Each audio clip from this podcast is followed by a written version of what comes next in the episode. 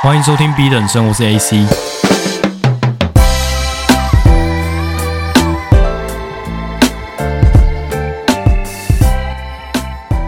今天打算非常即兴的来录一集，然后最近的状态其实都不是很好，所以本来打算是要给自己放一个长假啦。那原本是有计划说把跟来宾的访谈的集数先上架，那我自己可能会停更一阵子，但是还是把。近期的一些观点来简单做一个整理，跟大家做一个分享。所以这集其实不会是很长的一集，我应该规划就是 I don't know，可能想讲到哪就讲到哪吧，算是一个很轻松的聊天这样。那我那天在洗澡的时候，我突然在想一件事情，就是我发现我在公司开会的时候精神都特别好，那同事其实都很讨厌会议，但我是一个很爱开会的人，然后我就从根本去想嘛，我想事情都是这样会。追溯到最原本、最根本的东西。那其实我不是一个很喜欢去派对社交的人，两个人以上我就有社交恐惧了。那为什么我会喜欢开会呢？我发现我是很喜欢有计划的感觉，就是每个人都站好自己的岗位，get organized, get things done，整个团队都能够发挥自己的潜力的那种样态，是我最向往的。那我就是后来就延伸想说，我如果找对象好像也是这样。我发现我未来找老婆一定要找那种跟我一样 fucking 有计划性，有点甚至到有病态程度那一种。如果你没有看过《六人行》里面的 Monica，她就是很爱干净，很爱打扫。她没事就是都在家里清洁打扫。妈的，她桌椅都角度都是完全有塞过。那如果有一点点的污渍，她就会 freak out 那种人。那她看到很整齐、很干净的样貌，她就很兴奋。我就在想说，我好像某种程度上跟他一样，就是很多事情都要很有计划性。我在想，以后如果我老婆突然传讯息来说，十五分钟后召开家族会议，妈的，我肯定直接原地高潮。那我最近就在想说，有计划这件事情到底是不是一件好事呢？因为我发现。我其实长期以来都会提前把半年甚至一年的那种规划都设定好。那当然，可能非常长远的计划，你没有考虑到大环境的整个变化的话，其实你提前先设定好那些目标，不一定是会一一实现的。所以有时候会有点过度的不切实际。那我最近就有回去翻我前面的日记，因为我应该如果有关注我的人就知道，说我有写日记的习惯嘛。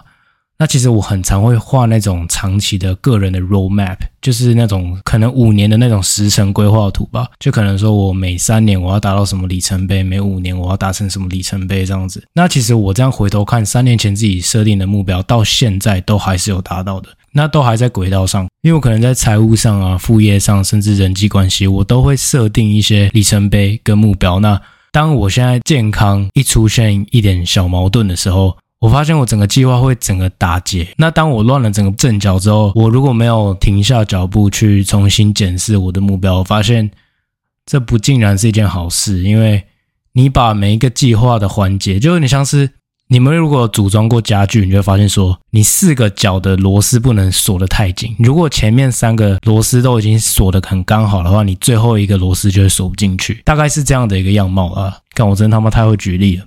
对，就是你人生其实很多面向，你是要适度保留一点弹性了。那我发现我在跟朋友聊天的时候，他也是觉得我最近生活过得真的非常紧绷。那一直来都是跟同年龄层的比，会比较属于对自己自我要求非常高的人。那我朋友看待我也都是这样子。那相处到后来，他们跟我相处可能会有一点压力，因为我对自己的偷懒的耐受程度实在太低了，就是说我不太允许自己有片刻放松的时间。然后我朋友最近也是跟我讲说，他听我 podcast 听那个 Oppenheimer 那集开头，我讲说自己有点认真磨人状态嘛。然后他自己也是有观察到这个现象。然后我们最近很久没有联系，那他就说，他从认识我大概四五年前，我就一直是 ongoing 机器一直在运转的状态。那当我快烧坏的时候，至少我会。找可能身边的也许朋友，也许亲人，稍微的慢下脚步，可以去 relieve 掉我自己身上那些伤痛，然后我再回去运转。但是这阵子就是真的紧绷到一个状态之后，每一件事情都要按照计划走，那完全会整个 burn out。当你工作量是以整个 overload 的状态，其实你是没有时间停下脚步去思考说你计划的可行性的。我记得我大概从二零一九年年末吧，我就开始踏上这个所谓的 self help 自我成长的旅途。那我就远离了身边原本那种会出去鬼混的朋友啊，原本会去夜生活喝酒那些，全部完全断掉这样子的圈子。那我就开始可能阅读成功学相关的书籍啊，然后我记得第一本书就是 Robert Kiyosaki 的《富爸爸穷爸爸》，应该这本书已经是管学院的教科书了吧？那从那时候开始就逼自己十点一定要上床睡觉，睡前要冥想排除杂念，然后隔天五点半要起来重训，因为成功人士都把最困难的事情都先完成，对吧？然后开始就像 Elon Musk 一样这样去颗粒化安排我的时程表，每天要静心十分钟，出门时总是心想，在我终于完成这些晨间运动、阅读、静心排程，吃完了第二份早餐，因为我运动前、运动后分别都要补充蛋白质。那这样子完全的高功能状态去开启美好的一天的时候呢，多数人应该都还没起床，对吧？就这样日复一日，每天都激励自己，心里就会想说，我应该马上就成为我想要成为的样貌了吧？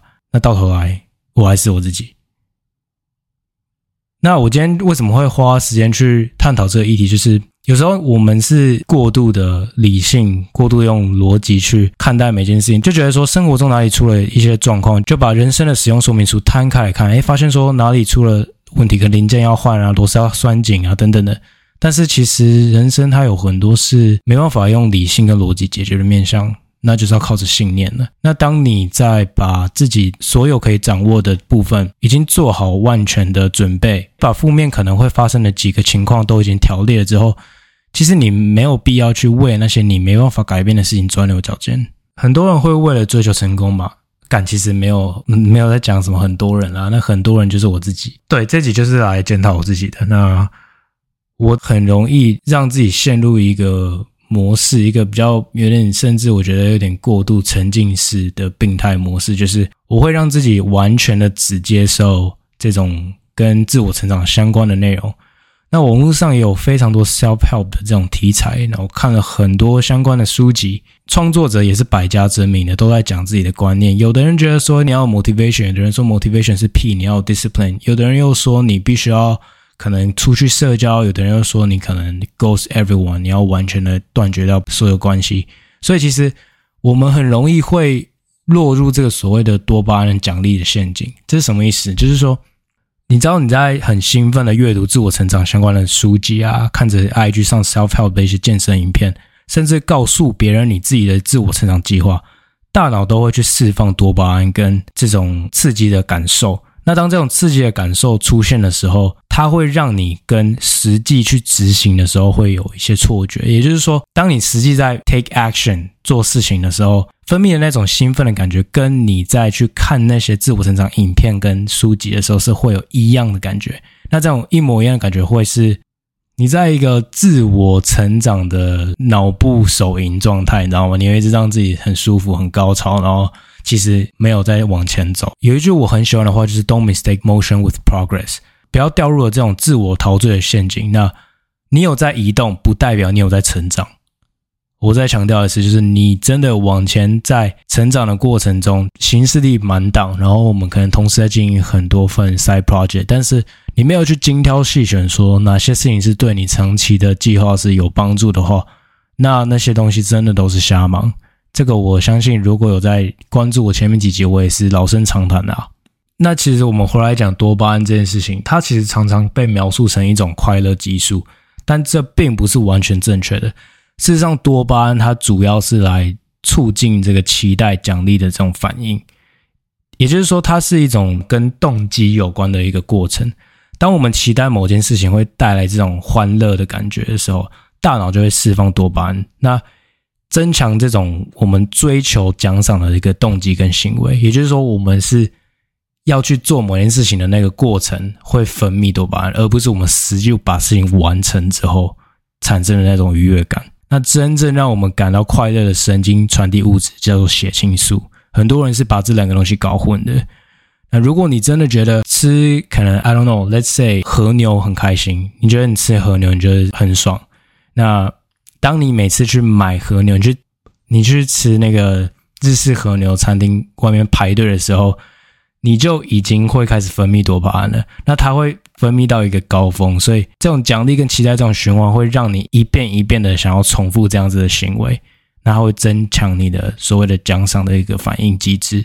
所以意思是说，我们现在很流行看 TikTok、看 Reels，对不对？为什么？你会很常滑动，可能十篇内容，但你没有一篇是认真看，因为你习惯了看到新画面的新的声音、新的感官刺激的这种多巴胺的奖励，但是你并没有深入的去体会每一件事情。呀、反正我这一集不是想要讲得太深入了，真的大家有兴趣，我只会特别来再做一个深入的解说。那主要我想跟大家讲的就是，不要让批判思考变成这种负面的自我对话，因为时常我是一个会去想很多 crazy ideas 的人。那当我有这些想法，我会想说，好，那你实际的计划是什么？那我就会一再有不同的声音再去打击我原本的这个想法。那打击到后来，它并不是朝着一个正面的方向走的话，可能你反而是会毫无动力去做下一件事情。那甚至我现在更极端的状况，可能把身体搞坏了。所以，适当的设定目标是要的，你也要执行的计划没有错。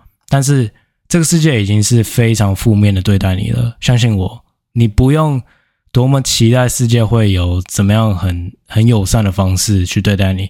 所以，当这个世界已经满满的负能量的时候，你还要再继续给自己这样子的负面的感受吗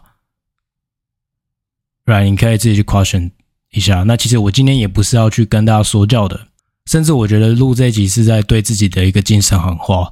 那同样的啦，快乐不是单一的目标。经历了够多的苦难，见识到更强大自己，快乐是伴随而来的。这虽然是我的理念没有错，但是追求意义的过程中，也不见得会牺牲掉所有的快乐。这是我想要让我自己可以随时 constant remind 我自己的东西。然后那也祝在听这期节目的你可以好好的跟自己相处。放过自己，适度的保持一个开放的心态，允许自己是可以放错的。那不断的你要去提醒自己说，你是一个人类。那我们这期就聊到这边，下期见，拜拜。